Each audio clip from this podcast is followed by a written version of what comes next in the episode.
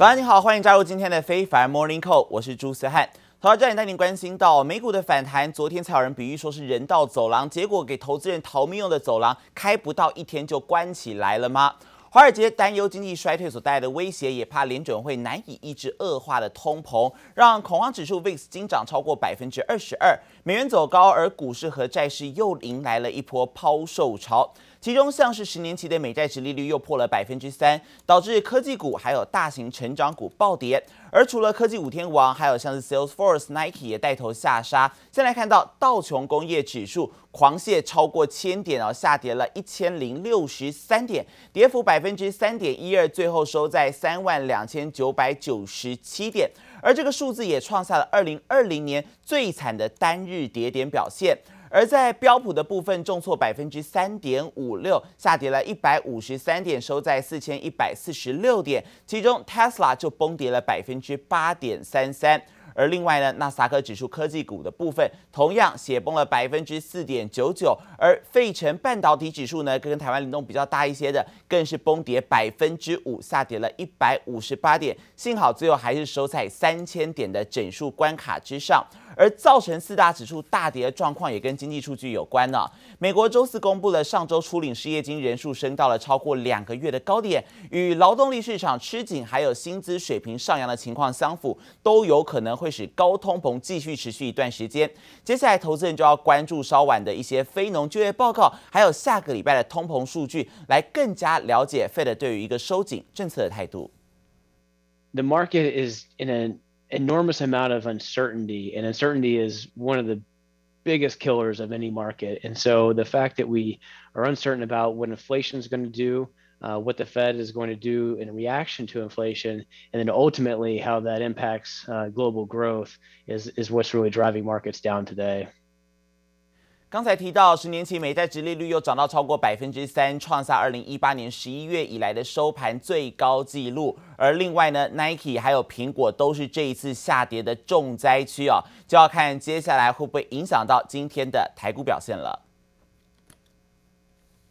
再来关心到美国联准会刚宣布升息两码，而英国央行在昨天也如市场的预期调升了基准利率一。码到百分之一，达到二零零九年初以来的最高水准，并且预测通膨率将会在十月时飙破百分之十，意外警告通膨飙高可能会拖累到经济陷入衰退。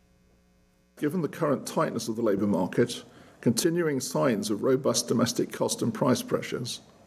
and the risk that those pressures will persist, the committee voted at this meeting to increase bank rate by a further 0.25 percentage points. to 1%. In the MPC's central projection, CPI inflation is expected to rise over the remainder of the year, averaging slightly over 10% at its peak in 2022 Q4. Should the current very elevated levels of global energy and tradable goods prices prove persistent, this will necessarily weigh further on most UK households' real incomes and many UK companies' profit margins. 银行暗示下半年可能会更审慎的来紧缩货币政策，而英国央行的利率决策会议出炉之后呢，英镑对美元重贬了百分之二，掼破一点二四美元的支撑，最低来到了一点二三六三美元，改写二零二零年六月底以来的新低纪录。美国房市正处于春季销售旺季，但是联准会启动升息循环之后，房贷利率上扬，打击到部分民众的意愿，他们购屋的一个想法啊。三月份的新屋销售降到了四个月低点，有专家认为这可能是房市开始降温的迹象。而随着需求下降，过去两年被炒高的房价也有可能会出现修正。I just want you to take a look at all of the people. 放眼望去，站在门口的人全都为了买这栋房子而来。春季向来是美国购物旺季，但近期房贷利率上升，部分地区像是俄亥俄州，房市买气明显降低。The spike in mortgage rates um, over the past month, as the Fed has looked to try to curb inflation, uh, is really freezing um, activity in the housing market. 联准会祭出二十二年来最大升息幅度打通膨，民众借贷成本跟着飙升。美国三十年固定房贷利率如今已经飙升到百分之五点五四，跟两年前低利率环境相比，房贷族平均每个月要多缴一千八百美元，超过台币五万三千元，让买房变得更有压力。Not only is it a, a struggle to buy homes out there.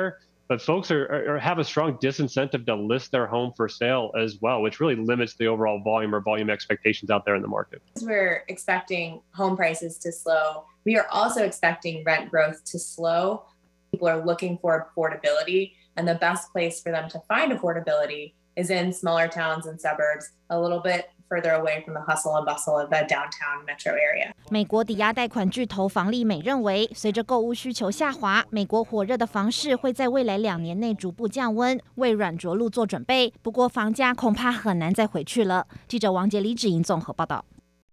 而在全球能源价格高涨之际，股神巴菲特的波克夏公司又在加码买进了三点五亿美元的西方石油公司股票，在全球能源价格一步步推高的时候，压住这一家石油巨擘啊。而根据申报文件显示呢，波克夏公司在五月二号还有三号，分别是买进了西方石油，加起来是有五百九十万股，这个持股增持到了百分之十五点二，价值大约是八十八亿美元。而西方石油公司今年以来，其实股价已经翻涨超过一倍了。截至四号为止，飙涨百分之一百一十二点三八。在今年第一季，是标普五百指数中表现最佳的股票，也等于说是在一个相对高点了。但是呢，巴菲特还是进场持续买哦。再加上乌俄战争导致油价飙升，也对他们的股价有进一步的推动。而巴菲特今年一直对能源股情有独钟，因为第一季的油价暴涨，让雪佛龙还有西方石油获利真的都是大丰收。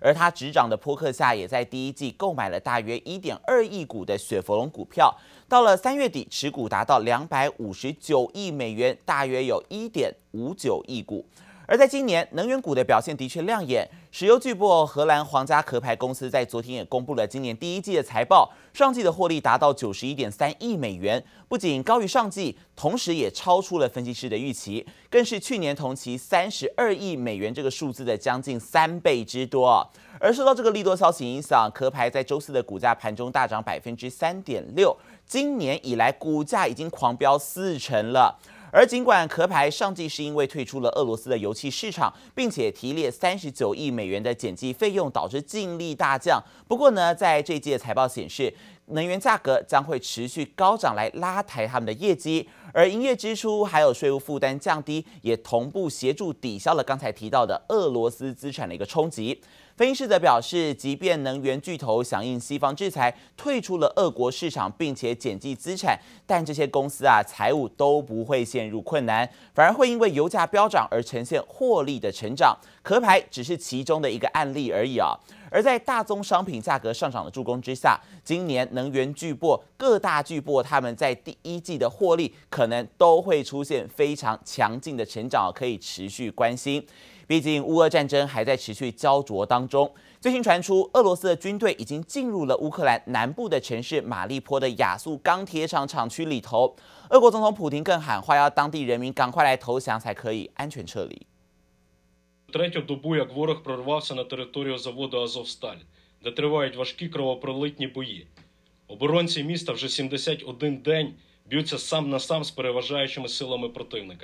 та чорт забирай проявляють таку витримку і героїзм, що Україна повинна знати, що означає бути вірним батьківщині. В черговий раз росіяни порушили обіцянку щодо перемиря та не дали можливість на евакуацію цивільних осіб, які продовжують ховатися від обстрілів у підвалах заводу. 目前统计，大约还有两百位平民是受困在厂内。由于钢铁厂是乌克兰军队在马利坡的最后一道防线，因此乌军是坚守到底。但乌克兰总统幕僚说，因为需要时间来接收盟国所提供的武器，并且让人员受训，因此到六月中旬前都不太可能向俄军来发动大规模的反攻。而同时，先前被指控亲俄，并且和乌克兰产生外交裂痕的德国总理，在今天意外意外的软化态度了，表示很快就会派遣外交部长造访乌克兰，要用行动来表达支持。而在美国的部分，在对中国寄出了新的一波制裁。这一回，SEC 是把超过八十家的中国企业列入到了下市风险名单，其中也包括像是电商的巨擘京东啊、拼多多等等，以及中国石化。而同时，英国媒体也报道，美国正在考虑要对中国的监控设备商海康威视来实施人权的制裁。不过，专家认为拜登做法会相对谨慎一些，因为如果轻易制裁的话，恐怕会导致美中的紧张关系大幅升级。送货员一到门口，按下门铃就自动连上手机视讯通知店主。中国监控设备上海康威视贸易横跨超过一百八十个国家，是目前全球规模最大。不过如今可能会受到影响。英国媒体报道，美国严拟对海康威视实施人权相关制裁。专家认为，尽管人权是拜登相当重视的议题，但做法上还是会相对谨慎。如果轻易制裁，恐怕会导致美中紧张关系大幅升级。China's economy is a state controlled economy. They have all the levers over their economy. They can do these things uh, like off book measures, is what we call them in the reports. They can uh, organize commercial boycotts. We are an open economy with limited restrictions, and any restrictions that we do place on trade and investment are done in a, uh, based on rule of law democratic principles. 近期美国对中制裁持续进行，SEC 周三再把超过八十家中企纳入下市风险名单，包括京东、拼多多、中国石化、哔 哩。哔哩以及网易和蔚来汽车也入列。美中两国多年来在中概股审计监管上意见分歧。根据美国法规，如果连续三年拒绝审计要求，也就是最快二零二四年，恐怕会面临下市危机。与此同时，以美国为首的西方国家滥用贸易和金融制裁，必将导致各国在国际贸易中如履薄冰，进一步损害全球化进程。针对这波制裁名单，分析师表示，目前来看，对于台湾没有明显的直接影响。以美中贸易情势来看，台商渴望有更多切入市场的空间。不过，未来可能要面临在美中之间选边站的问题。记者刘志柔、张明化台北采访报道。在中国，外资企业饱受疫情还有动态清零的政策影响，恐怕要掀起一波出走潮啊。中国欧盟商会在昨天公布了调查报告，显示中国各地现在采取很严格的防疫政策，还有封控行动，对于商业活动造成规模庞大的一个影响。将近百分之六十的欧洲企业已经下修了今年的营收预估，大约三分之一的业者则反映劳动力正在减少当中。大多数的公司供应链受创，对于采购原料、零件或者是交付成品都有困难。而中国对于欧洲业者的吸引力大减，严峻的经商环境使得将近四分之一的企业现在喊出要考虑撤出中国，而且呢，在两个月内萌生出走想法的业者大增一倍之多啊！而欧商想要出走的比例也创下十年新高。而此外，美商想要离开中国的意愿也同样是节节攀升当中。许多业者他们反映，已经在上海住所里头被困了一个月的时间了，而且还在很积极的安排，希望可以返回到美国的行程。而美中贸易委员会的发言人日前表示，大型业者能够等待封城放缓，直到中国恢复强劲的经济成长，但是比较小型的企业却很依赖所谓中国的一个生产环境，而且难以轻易迁移哦，恐怕是接下来他们要严重到的最严重问题。而中国的疫情严峻，好多地方开始做风控，民众的部分呢，没有办法出城户外的娱乐，转而选择减少人流接触的露营去啊，这也让中国的露营商机跟着大爆发。不但旅游网站的露营关键字大幅成长超过百分之一百三十，在中国年初至今，露营相关企业数更是暴增了七千两百多家。小朋友开心玩起吹泡泡，后方大草皮挤满五颜六色、大小不一的帐篷，从空中俯瞰，客厅帐、拱形帐，家家户户的设备一应俱全。中国现在因疫情爆发，封控措施阻断人流移动，民众只能靠着露营、搭帐野餐，过过户外活动的干瘾。连假期的第二天呢，受到疫情的影响的话呢，现在很多人都不方便出门，所以呢，就在公园里面出现了一些爆发性的露营的一个场景。今天现在这边露营了多少？都已经扎不下了，都直接摆到路边了。一座座帐篷将绿荫大道挤得水泄不通，成为另类露营乱象，就怕又变成群聚。不同于台湾民众露营是在度假享受大自然，中国封控无法出城，民众转而选择相对安全的户外娱乐，却也间接推升中国露营商机大爆发。根据旅游预订平台统计，中国上周五一长假，光是露营相关搜寻热度月成长就达到百分之一百一十七，旅游网站马蜂窝露营关键字搜寻度也大幅成长百分之一百三十。不止搭帐野餐的轻露营人气夯，在园区赏花、过夜露营的行程也是许多游客首选。凉爽夜晚在户外搭建投影布幕，大自然立刻变身星空电影院。不过防疫还是不能松懈。现在为了呃整。游客的这个游玩安全和体验感的话，控制在日均一万人左右的一个限流。中国的轻量化帐篷设备一直处于供不应求的状态，商家也因此嗅到商机。央视报道，中国现有四点七万家露营相关企业，且近半数成立还不到一年。年初至今，更已有超过七千两百家与露营相关的公司成立。中国一窝蜂露营热潮是短期现象还是长期趋势，还有待观察。但疫情并没有完全控制。会不会因此增加群聚风险？可能才是当地政府需要留意的隐忧。记者周田丽、谢龙镇综合报道。也来关心到汇市的消息哦。最近日元呢遇震乏力，游走在一美元兑一百三十日元的关卡附近。而最新美国银行更认为，日元兑美元可能会进一步扩大跌势，贬值到一美元兑一百四十日元，这会导致呢日本当局砸下一千亿美元，相当于三兆台币，希望可以来限制日元进一步走弱。円が安くなると海外行って买い物するという风な気分にはならないんですけども。